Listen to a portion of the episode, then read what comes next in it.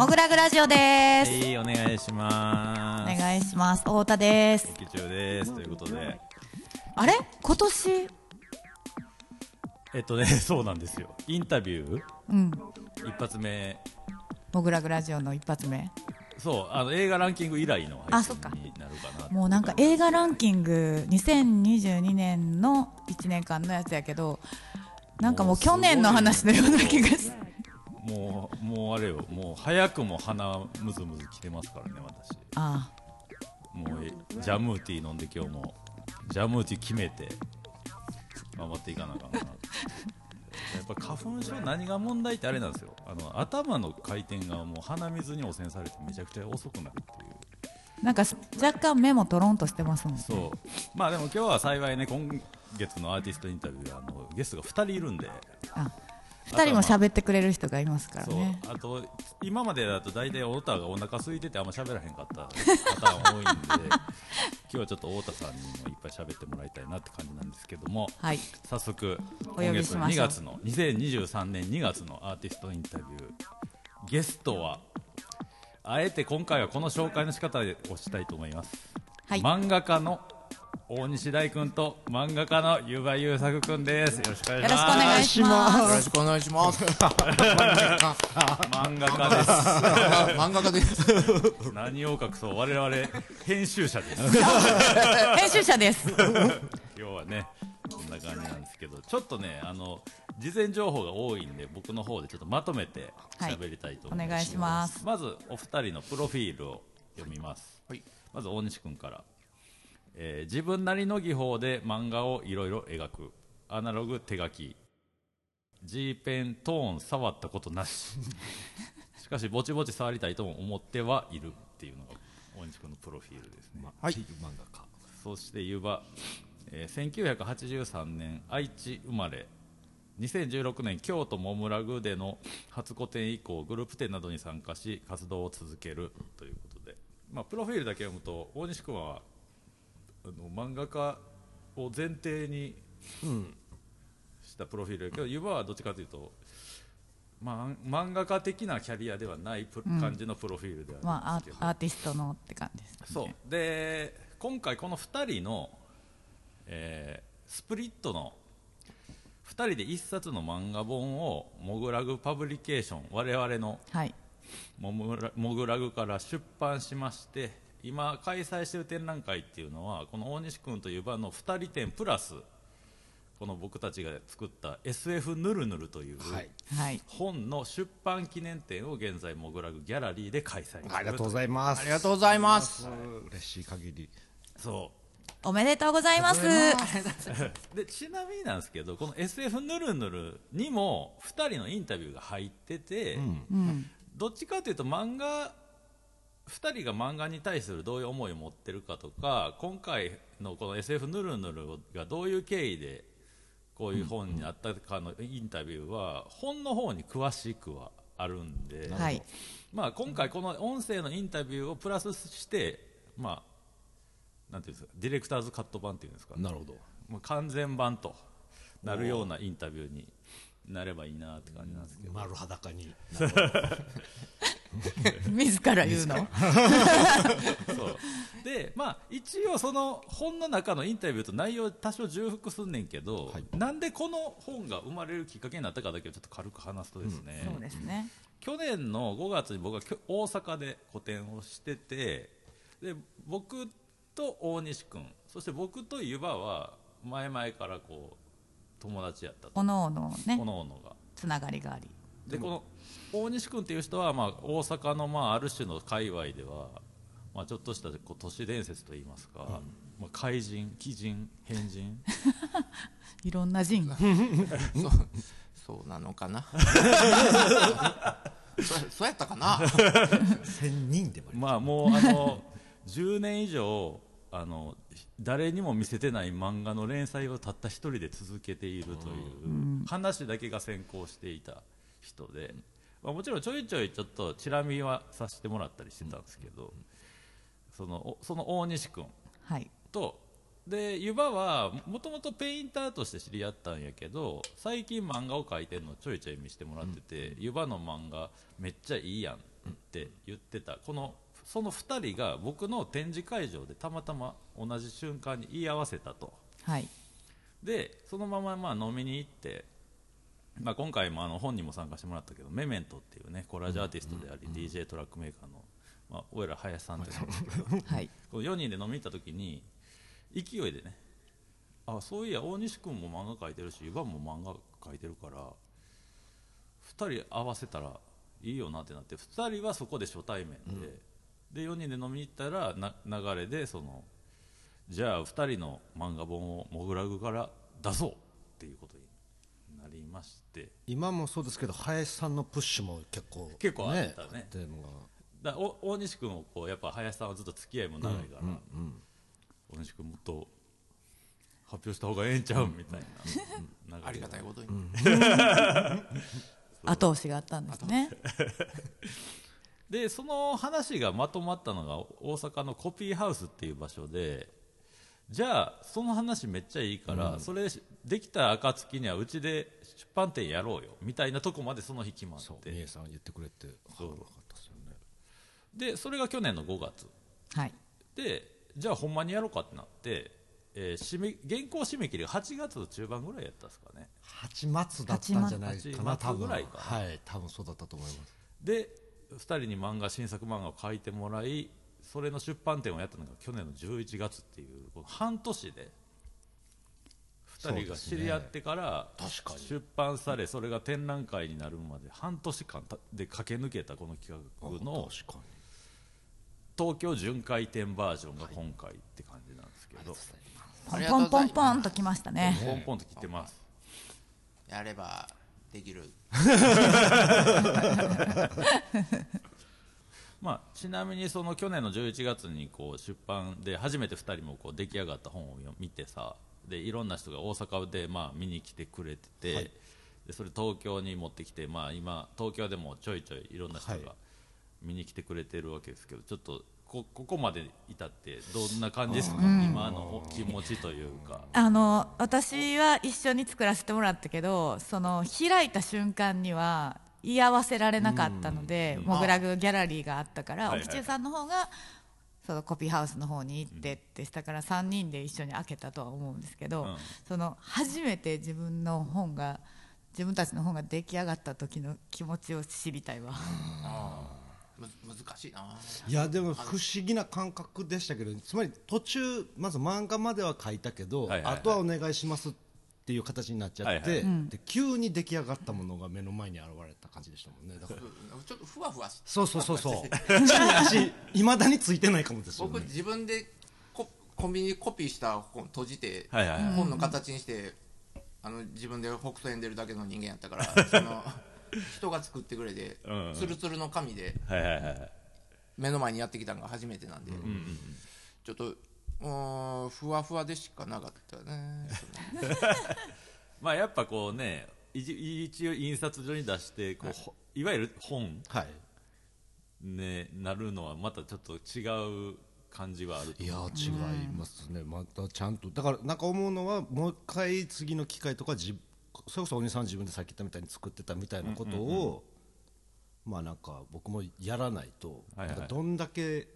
なんつうの手間がかかってどういうふうになったのかって想像はできるけど経験がないから、はいはいはいはい、そういうのは思いましたね。だからふわふわしちゃってるみたいな、なんかあのしかもさなんか特に大阪は言ったらその展覧会場でお披露目やったんで、まあ、来た人はほぼ読んでない状態はいなわけやけど、まあ、ちょいちょいこう読んだ人も現れてはきてるはい状態にはなってるじゃないですか、ああ今。うん。まあ、ぜひねあの読んだ人2人に感想をね言ってあげてほしいんですけど、なんかきなんか聞いた感想的なの？あ何人かはでもその会う機会があるのが割と近い人間だけなんで、あはいはいはい。ええ。まあ、メールでくれる人もおったけど、そこまで多くはまだ聞いてませんよ。ぜひね え聞きたいですよね。今のところどんな反応が？あの僕としてはだからだからそのいパッと印象でやっぱガロっぽいとかっていうのがあって別に狙ってたわけでも、まあ、好きなその雑誌だったし杉吉春とかもすごい好きだから、そう言われて嫌な気持ちはないですけど別にそう狙ったわけじゃないし、あと僕だけの内容じゃなくてくに比べて大西さんっていうのも一冊の本になってて反面大西さんもあるからやっぱなんかもうちょっとこうなんかね僕としてはこういそうガロって言われた時に嬉しい反面、あもうちょっと違う印象になるような漫画をも描いてみたいなとかはああはいはい思いますけどね。まあその本誌のこの本の中のインタビューでも2人が散々話してたけどその漫画表現って本来めっちゃ幅広いはずなんで、そのまあいわゆるメジャー一般誌の漫画とく比べるとやっぱオリジナリティが増していくとどんどんこうガロっぽくなってはいくと思うんやけど。でちょっとぐちゃぐちゃな絵描いたらピカソっぽいねって言われるようなそうそう。感じで。そうそうそうなんかと時計が、まあ、時計が溶けてたらダリっぽいしゃあない。けど、うんまあ、時計溶かす方が悪いですけどね それは、え僕のココマをね、ああいうふうに省い省くっていうかなんか、一枚絵みたいに見えたりするの表現多い多いから、うん、うんうんうんどうしてもにニッチっていうかなんか変なことやってるっていうのが表面では分かりやすくそうなってるけど本当は変なことやってるのは大西さんだと思いますけどね。本当に変なことやってるっていうかそれは分からんけど。そうだからそのあの本の中ではその原稿ができた状態でのインタビューなんで2人の漫画作品に限定して話をしてるけど逆に言うとこの展覧会ってなった時にでむしろその湯葉の絵画っぽい表現ってもう学装すれば一枚絵とも取れるというか、はい。うん。で今回俺が結構新鮮やったんがその大西君が、はあ。その自分だから誰も知らん漫画の原画なんて見てもしゃあないっていう、まあ、俺もそれすごい分かる気持ちをもとにじゃあ展示するんやったら何作んねやろってなった時に その絶対に印刷できひん漫画を展示物として作ってくれたんがすごい新鮮やったし。あこの人めっちゃおもろって思ってたんですけど。あおお。おはい。いやはい。あ今あすみません。喜んでるんで。ちゃんと展示でないと機能しない作品ですもんね。しかも見る人にも触れる触触れるっていうね。現代アートっぽい触ってこう。その大西君の漫画の世界に入れるみたいなね、そう。だからやっぱそのまあその漫画を漫画家っていうのがベースやけどやっぱ表現者としての結構幅をむしろ見せれたんじゃないかなっていうこのお披露目展っていう、ありがた。ありがた。いありがた。いありがたいです。迷惑みたいになありがとんでもない。ありがたい。い。いかもしれない。そこで終わるかも、うん。いやだけどさなんかあのー今回ほんまにあの漫画自体も2人のやっぱり独自のものが見えたんやけど、展示物でさらにこう、またこれはまあ多少こうギミックがあるっていう意味でつながりも感じれたりはあるけどう展示は展示で単品でおもろいものじゃないかと。うん。あ。特に大西君のあの自主本がもうそう。そう大量にねあんねんけど、そあそこのあそこにが多分今回の展示で一番滞在う時間ね長い。でみんなね。みんな結構呼んでくって、あほん。あそれはそれは。うん、結構いろんな人があそこでもう、えー。立ち読み座り読み。座り込んで読んでってますよね。座 り座り読みしてたよね、おおだからむしろすごい多分今回の展示で特に東京の人にとってのはもう完全に大西君という存在が発見されたあ展示になったんじゃないかなと。まあ知るわけないですからね。俺を。しかもなんか読めば読むほどあれやんか。ミステリアスというか、な謎が深まるもんね。そうそうそうそう。そうですね。これを自分のためだけに作ってたの？ってなると大きいハテナが出ちゃう。面白いなんか作ることは多分だいいろんなことする。漫画描くってこと誰でもするじゃないですか、でも大概漫画って描いたはいいけどまあ数ページ書いて、物語は頭にあるんだけど、書き切らないってことが多分多くの人まあ僕もそうでしたし、まあ、そういうき漫画経験ってみんなあるんだって。それがでそれを超えれる人は漫画家になると思うんですけど、お兄さんはそれを全部あの量をうんまたもう漫画家ですよね。それをやれてるのは。漫画家やしやっぱり本作るの好きなんやろうなっていうのがすごいあって、なんかあのページに収まりきってないさなんかもうコマがもうなんか膨張してるみたいな漫画とかもある、はいはいはいはいはい。ありますなんかあれはやっぱこう大西君的にこう思いついたらやっちゃやってみようかなみたいあーなんかそのもうわ枠関係なく書くっていう。でで小さいページは小さい四角やけどし小さいとかも。ええやろっていう。そうだから今思い返してみると大西さん多分早かった。最初に SF とかなんとかって言う前から、なんかシール使ってやろうかなみたいなとかも言ってましたもんね、最初のアイデアでね、な今回こう大西君うちに持ってきてくれたじ自主本はどのぐらいなんですか？あれまだもっとある感じ？いやあの実際あんなもんで、はいはいはい。であとは大学ノートとかのになっちゃうんで全然もう人に見せれないというか、あのぐちゃぐちゃって書いてんのとかが多いんでそれがまあ大量にはあるんですけど、はいはいはい。見せることはできないっていう。まああのまあの噂のねはい。あの100冊に及ぶ連載がね。途中でやめちゃった漫画っていうのもあるんですか？今まで。な例えばす1ページ2ページ書いてやめちゃあう。そそれは大学ノートとかやったらあいっ全然ぱいあるんだ。何種類かあるけど。なんか続き書きたいなとか思ってもまあ他の書きたいんだったら自然に忘れるというか。ああと一応あのなんかなんや。そのさっき言ってた形変なはいはいはいはい。あのページのばっかの漫画のやつああのなんかドラえもんみたいなやつ、はい。はい面白いああれは確かあと2つあああいう形じゃないですけどあ普通の、はいはいはい。普通のサイズの本としての話が2つあるはずなんですけど、うんまあ、どっか行ってるんで。とかそういうのはあるんですけど。自分の趣味のジャングルにうん。迷いどどっか どっか行ってるんで。それは一応、あのーえー、とどういうのかって言ったらサイズとかは普通普通の、うんうん。あのー言うたら漫画なんですけど、ゴミカバネ言うてゴミのキャラクターなんで、画面中が散り舞ってるみたいにしたくて。あなんか模様のあるページのなんかをコピー、拡大コピーしまくって何回も、ん。だからチリブワーってなってるみたいになったからそのコピー用紙にチリがガーってなってるとこに書いてった漫画が2つあるんですけどまあもう出てこないかもしれない。ですねほんまにゴミになった本当のゴミらゴミになったか 綺麗な落 ちキャラクター通りになってしまった。なゴミみたいなとこに漫画描いたらゴミになってしまう。ゴミになってるすごいな。数年見てないんで。だけどでもなんかあの膨張した漫画ページが膨張した漫画から今の展示のあの触れる漫画っていうのは結構つながってて表現として。あなんか展示向きやなって思ったんですけどね。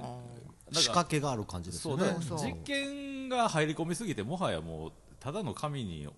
おてかコマに収まってない漫画を描く漫画って感じで。定番のジャンルを作り続けた結果ジャンルはみ出すっていうのもまさにもうローブロアートの本当にもう醍醐味やしそれはもうモグラグで展示できてすごい収まりが良かったという言いますか。あありがたい。逆に言うとだからむしろ湯葉はオーソドックスに展示まあもともと俺らが知り合った段階では展示ベースのペインターとして知り合ってる分その展示自体はオーソドックスやけど、今回はまあ漫画の出版店も絡めてるってことでまあ漫画っぽい、漫画的な表現のもので今回は展示をまとめてくれてて、はい。それはそれでなんうのそっちの方向で見やすいしアピールししてるなっていう感じがしたけど。そうなんか何回か僕も自分個人的にこうモグラ関係なく展示とかしてる時に、やっぱなかなか絵なんて持って帰ってくれない、か買って帰ってくれないじゃないですか、あげるって言ったって嫌がる だって困るじゃないですか。大きい絵あげるって言われたって、でそんなことしてたの？まああげるとは言ってないですけど ぐらいな感じでだからやっぱ実感としてなんかいつも思ってたのは持って帰ってほしいな何かを。ああはいはいはい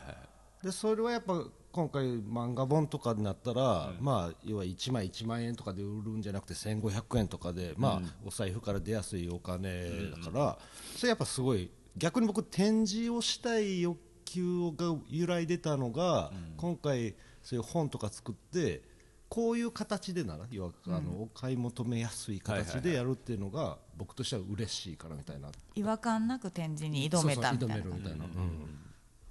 まあ思いましたね。うん。まあ、だから今回はだからその、まあ、僕らは基本ベースがギャラリーやからさ、まあ、一応出版もちょいちょい年になんだかんだで12冊ぐらい作って出すんやけど、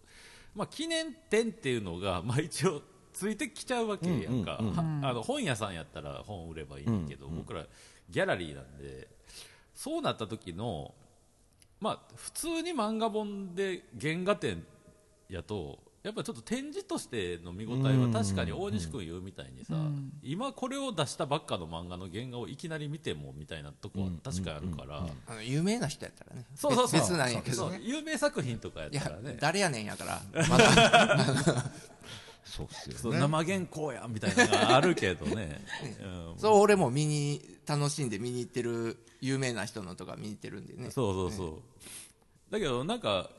まあ、ある意味今回のこの2人の出版展は、まあ、一個のこうモグラグ的な理想的なこう回答になったっていうか、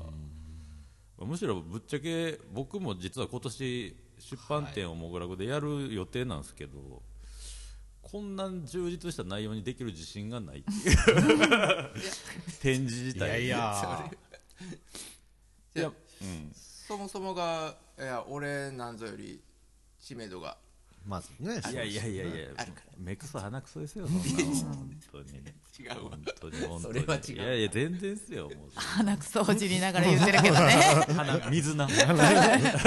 ほじりながらーズン的なもんになこれは。でもそうだからお二人がの僕とかは先ほど言ったように展示されても、漫画原稿をね、されても別に、まあ、絵を描いたつもりのところもあるから、別に嫌とも思わない、てかなんだったら見てほしいですけど、二人はぜそれをうわ分かるわそれ。ちょっと漫画原稿なんか飾るのなんてちょっと恥ずかしいよなっていう感覚がなんか漫画家っぽいなんですよね、それはで要はだから印刷する前のものは別に見てもらうものじゃないっていうかはちょっと僕はか感じなかった感覚ですね。まあその過去にも俺もす結構楽しんで見たのでいうと大友克洋原画展とか、藤子不二雄 A 展とか見に行った時にはやっぱりそのまあ多分本人はんあのまあそれこそもう印刷する前のもんやからっていうのはあるかもやけど、まあ大友克洋の場合カラー原稿もあったりしたしそれは多分あの印刷すると色は劣化するんで絶対。生で見応えあった上にやっぱどこ見るかっつったらあこんなとこホワイト入れてんねやとか。そうそう。逆に印刷やと出えへんその生々しい作業感みたいなのがね、やっぱりなんか指示書いてんのとかさそう。大友さそうんそうそうのやつとかコマの外で手のなんか素描みたいなの書いて、あこんなうまい人でも手一応確認してから 書くんやとかあったけどね、うん。まあでもなんかさ確かにその特にね0年代後半以降かな。なんかあの美術館で漫画家の展示するのめっちゃ増えてさ。うん「ワンピース展とか。多いよね。ジョジョとか。ジョジョとか、うん。なんかその流れ自体はちょっとなんかこう果たしてこうなんつうか。あの もう負けをアートが負けを認めてるかのような感じもしなくはないんやけど。が漫画もアート表アートというまあかまあ表現だっていうのの一つでそうそうそうそう。見ていこうっていう見まあせていこうっていう感じなんかもしれない。そう数年前にあってんもう10年ぐらい経つんかな。なんかルーブルナンバーナインっつってそのルーブル美術館がこう収蔵する美術ジャンルっていうのが今まで8個しかなかった。ああなるほど、絵画彫刻とか、映像とか。映像写真とかは割と新しいんやけど、9番目として漫画っていうのが入って、コミックス漫画表現っていうのが、まあ、だから割と世界的な流れの中にもまあ一応あるんやけど、漫画がアートであるっていう風にしていこうっていうのは。まあだけども全くそれと全く違うレイヤーで 今回の展示はかなりアートなす作品が見えれる漫画展に、であるっていうね、まあ、ある意味最新ですよね。最先端 いただいちゃった。第9番目の芸術やってます。そうそうそう第9番目です。俺俺らそうやって。第9使徒がね地地の底から出てきたと漫画。うん。まあでもこうこれでまあ一応この本に関しての一連の動きはまあ一段落になってくるわけなんですけど、まあ、逆にここからはそのなんつうんですかねこうよりいろんな人にこの漫画を届けて読んでもらって、なんか感想を聞いたり2人が漫画二人の漫画表現がいろんな人に発見されていったらええなっていう感じではあるんですけど、どうですか？これやってみてこう次次自分で個人でなんか漫画やるってなった時にこんなんしてみようかなみたいなとか改めてこう決意というか考えが変わった部分とかがもしあれば大西君とかどうですか？か考えが変わった。変わったっつうかまあまあ言うたら、まあやりたいことはあるから、うん。それはやろうとは思ってるけど、ん。あのまあちょっと別の形でやりたいことがあったんやけども、うん。この今出してもらった本のなんていうかススタイルというか、それもまだいろいろ試せるものがありそうやなとは思ってたんはいはいはい。でまたもうもうちょっとこういうのもやりたいなとは思いましたけど。まあ言ったらあの大西君的にはさ、まあ、初発表に近い形になったまあ正式な形というかそその出版的な。そうそうそう、でなんか前も飲んで喋ってる時についに発表期入ったんちゃう？大西君みたいな話もしてたけど、どうですか？今後発表をもうちょっと発表。やっていくとか。よまあ言ってくれはったりもして、そういうこともあるのかもしれないなとか思いながら、まあ、頭空っぽなので まああのちょっとバカすぎるかもしれないですけど、はい、漫画描きたいなとは思います だ展示とかがね大西さんの場合は目標じゃないじゃないですか。まあそうだね、だから、本当は出版社やなんかにポッと持っていけばいいだけの話なのかどうかわからないけどまずそこ一歩さえあれば、まあ別にねなんて言うんだろう。まあ、いわゆる漫画家としてこうなっていくルートは、まあ、一般的にはそれがあるけど、でも、今やったらツイッターとかああやってる人とかそうですね。そうですね。言ってくれる人もおるんやけど、まあやってないしな SNS ゼロやもんね。携帯パンパンですもんね携帯パンパンなんで。アプリの更新アプリできないですもんね、うん。アプリ。できるようになったよ。あなりました。整理して。まあ、あの大西君はあのちょっと時間感覚がちょっと千人感覚。千人なんでね、人とはちょっと違うもんね、ここんとこ最近はがっていう表現15年ぐらいのことを 指す時があるから、うん。ちょっと忘れちゃう。忘れちゃってる え15年分忘れてるってこと？忘れまあまあ。まあだからまあマイペースに表現まずは書いていくってことは変わらずって感じ、まあはい。なるほど。湯葉はどうですか？僕は今後漫画は続けていきますね多分まず漫画。でなんか褒めてもらったことはさっき言ったガロンみたいでいいですねとか僕こういうの好きですとかっていうのじゃなくて褒められなかったのは一個野々野々上君って絵描きの野々上君から言われたのがなんかどこにこうピークがあるかわからないみたいなぬるずーっとそれこそぬるぬるぬわーんとしててあぬるぬる？してて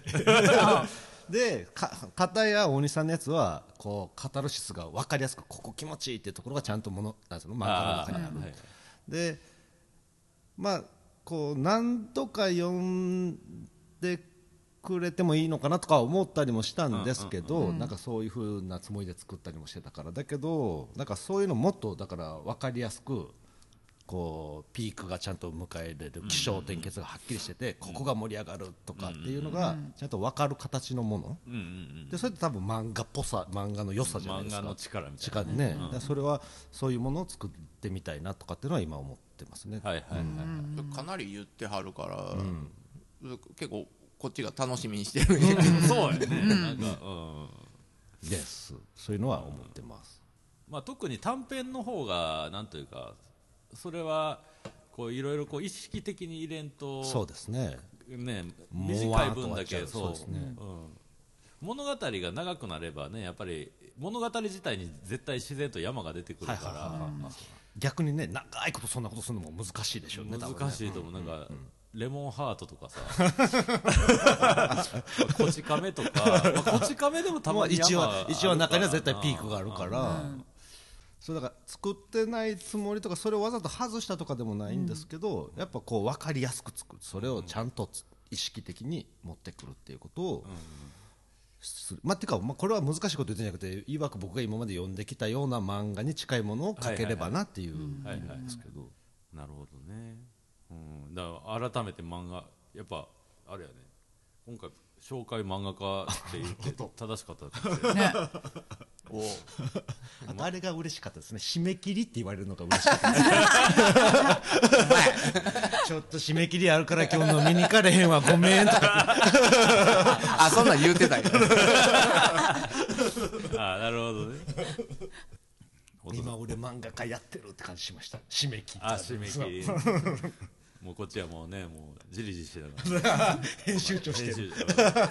隣の部屋で。お茶飲んで。どうですか太田さんは？いやもうできてよかったですね。ありがとうございます本当まあ太田はむしろほんまにあの編集をね、やったって感じなんで。まあこう2人の原稿の特色とかも多分こう多少画像いいじったりね、まあなんか最初の段階では一番眺めてたやろうからね2人の原稿を、まあそうやね、やっぱなんていうのその原稿がやっぱ特殊というか、でやっぱ今回見に来た人でも展示物でも本でもやけどやっぱ大西君のこのなんか謎のつぶつぶ感みたいなそうそうそすごいどうやって絵描きまあうち絵描きもよく見に来るからさこれってどうやって描いてんねやろうなみたいな風にめっちゃまじまじと眺める人が多くてで実際そのあの画像を処理する時もなこのつぶつぶ感をいかに残すかみたいな。そうそうそうそうそう。そうそうそうそどの程度こう加工加工というか加工というほどの加工は何もしてないけど、まああの原原稿用紙その漫画原稿用紙に書いてるから、そのグレースケ二階調にする時の調整とかで、全然その粒の大きさがあ変わってしまうから、そうなんか最近の漫画ってむしろ表現がというか印刷技術が上がってきたから多分もはやグレースケール例えば筆で描いたりさ鉛筆の線のまま漫画の本原稿にする漫画家とかもいるやん、だからそういうのはもう最近は特に別に意識しなくてもいいかもしれないけどやっぱ大西君の漫画やっぱりこう二階調にしたかったよ、ね。なんかそのオオーソドックスなスタイルに。おお今は聞いてて初めて知ってるけど前言ってました？言ってない。いやいやあ言ってない。この話多分してないと話思う。まだ酔っ払って忘れてんのかな。なんか、あの要はさ日本の漫画って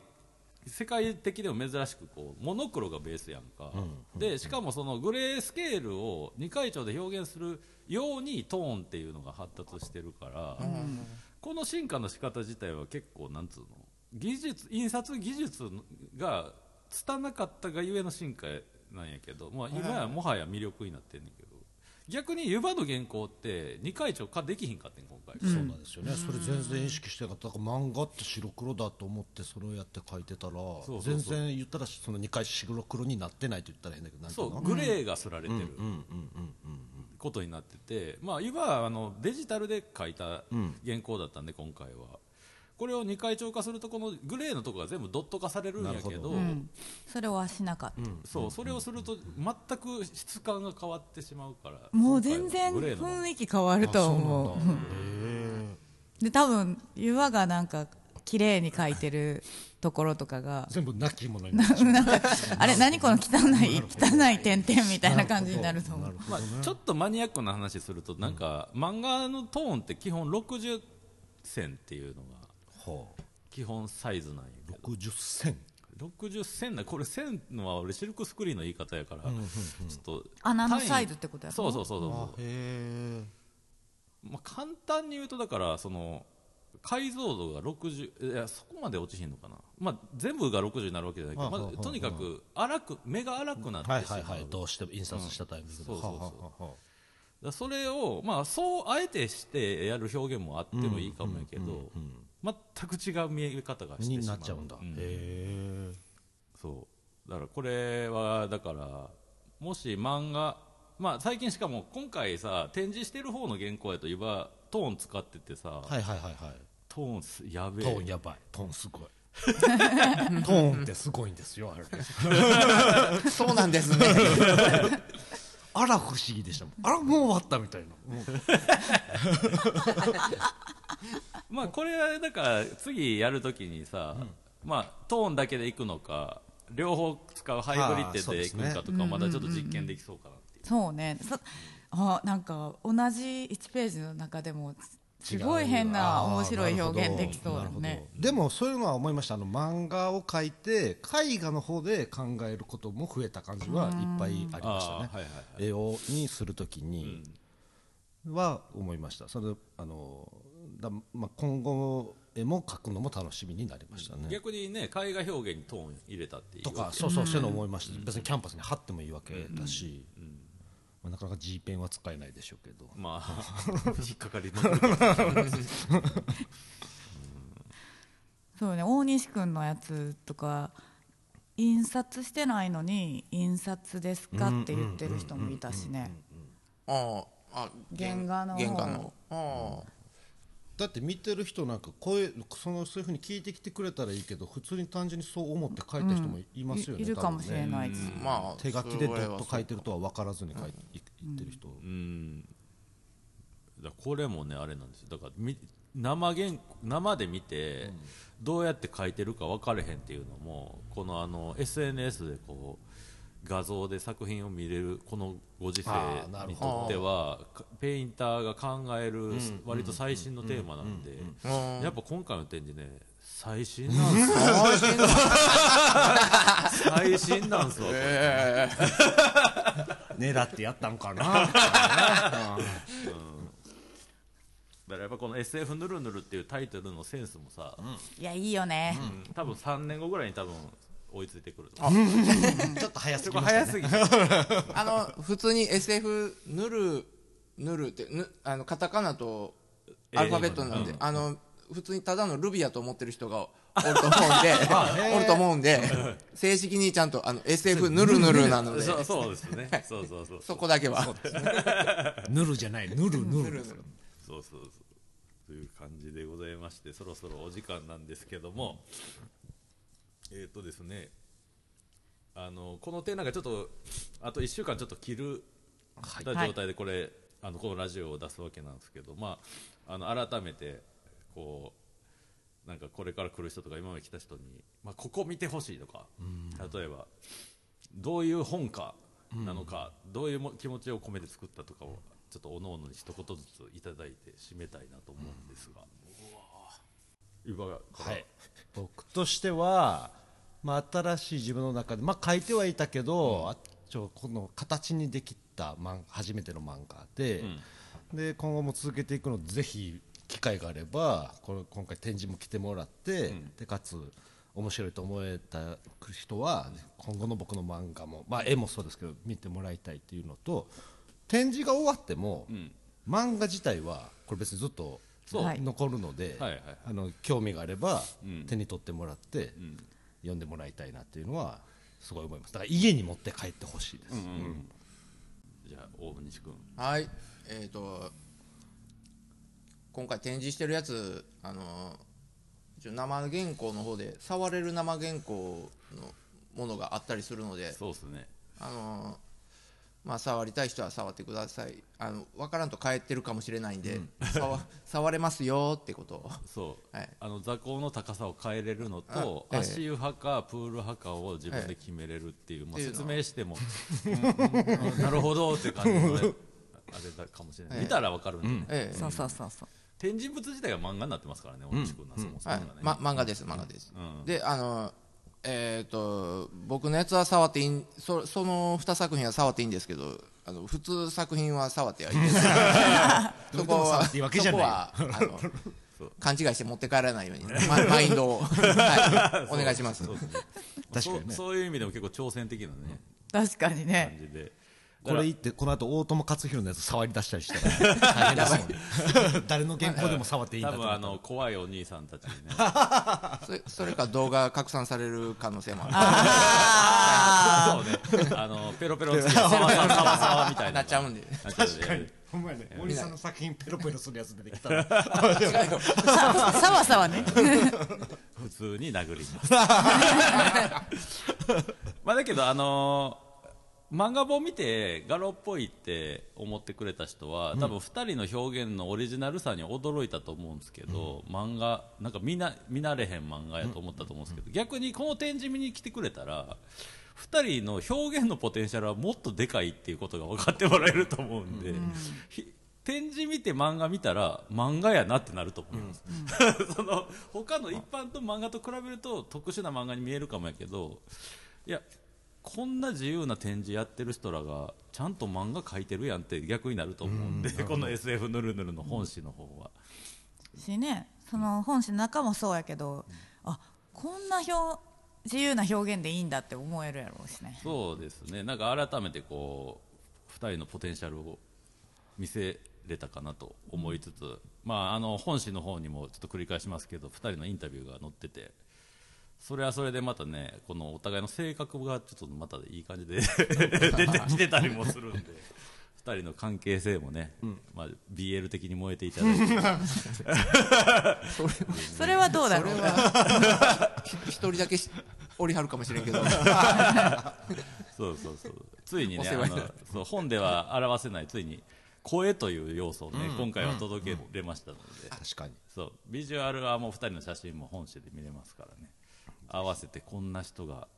描いてる漫画なんやなというふうに楽しんでいただきたいということでございまして今月のアーティストインタビューゲストは大西大君と岩井優作君でした。ありがとうございました。ありがとうございました。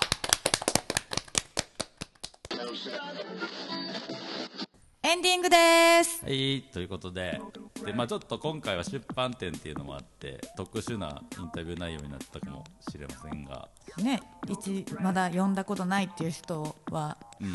一度ね読んでみてもらって。うん、ということで、まあ、改めましてこの展覧会のインフォメーションを太田さんの方からお願いします。はい。大西大湯葉優作2人展プラス SF ぬるぬる出版記念展は2月26日日曜日までとなります、はい。オープン時間は13時から20時月曜日が定休日です。はい。ということでございましてあの大西君が大阪に住んでて湯葉は愛知に住んでるんですけどこの週末とか、この展示期間中はあの湯葉は在廊してます。はい。ただまあ大西君このラジオを出すタイミングでちょっと大西君の在廊タイミングがもうないかもしれないですけどまあちょっとどっかにねあの大阪の、まあ、エクスキューブやったりとか、まあ、特定の場所に行けば大西君と会えるチャンスもあるかと思いますので。そうですね。うん、ぜひね探していただきたいななんて思ってますけどもということで、まあ、これで、まあ、2月展示終わって3月のインフォも一応しときます？はい。えっ、と3次回の展そうですね。覧会この展示の次の展覧会のインフォメーションも一応お願いします。塚本明信個展ソフトシュールレアリズム。はい。2023年3月4日土曜日から3月26日日曜日までとなります、はいオープン時間はいつもと同じで13時から20時月曜日が定休日です。初日の3月4日土曜日はオープニングパーティーを18時から開催いたします。は、いというわけで。あちょっと前後しちゃいますけど一応 SF ぬるぬるの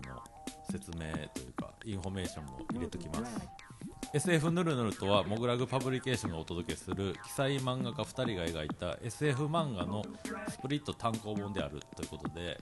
えー右ペ右開きページから読むと大西君の漫画。反対向けて左開きページから読むと湯葉の漫画っていう風になっている。2人の漫画が両面から読める。サンドイッチみたいなことになってまして販売価格は1500円税込みでございます、現状はモグラグと、えー大阪のコピーハウスでとエクスキューブ。とエクスキューブ。プラス、まあ、一部店舗、あのー大西君の方から大阪の何店舗か置いてもらってますけど、えっと、し四国の香川県のはい、なちょっとお願いします。あ四国の香川県のナタショウさんにちょっと置いてもらったりとか、はい、はい、なんかなんだっけ完全予約制の古本屋さんだそうです。ナタショナタショナタショウさん。ナタショさん、ナタショナタショ、ナタショさん、さん付けしてしまった。ナタショですね。はいと、あと、なんかありますか？今後は名古屋でうん展示も越していきたくて、はいはいさあ漫画の SF ぬるぬるの展示もしていきたいのでそういう機会があるしあともっと言えばお会いな名古屋で聞いてくれてる人がいて、僕に会うタイミングがあれば僕の方からも、こうおわおお渡しすることもできるだろうしなるほど。そうですね。まあ、個人のこの湯葉と大西君直から直接買っていただくこともできるし、まあ、徐々に。この委託店舗は今後はあのお披露目店が終わりましたんでちょっとずつ増やしていこうと思ってて、その都度まあおおのおのの SNS とかではい。取り扱い店舗が増えていくかと思いますしもし置いてもいいよっていう店舗の人に連絡くれれば、はい、委託させていただきたいなと思ってますんで、まあ、ちょっとどっかでねぜひと手に取っていただきたいとはい。思っております。というわけでございましてね、まあ、2023年も一応これを幕開けに1年またモグラグも突っ走っていこうと思っておりますのでモグラグラジオともどもどうぞよろしくお願いします。というわけでモグラグラジオボリューム435でした。ありがとうございました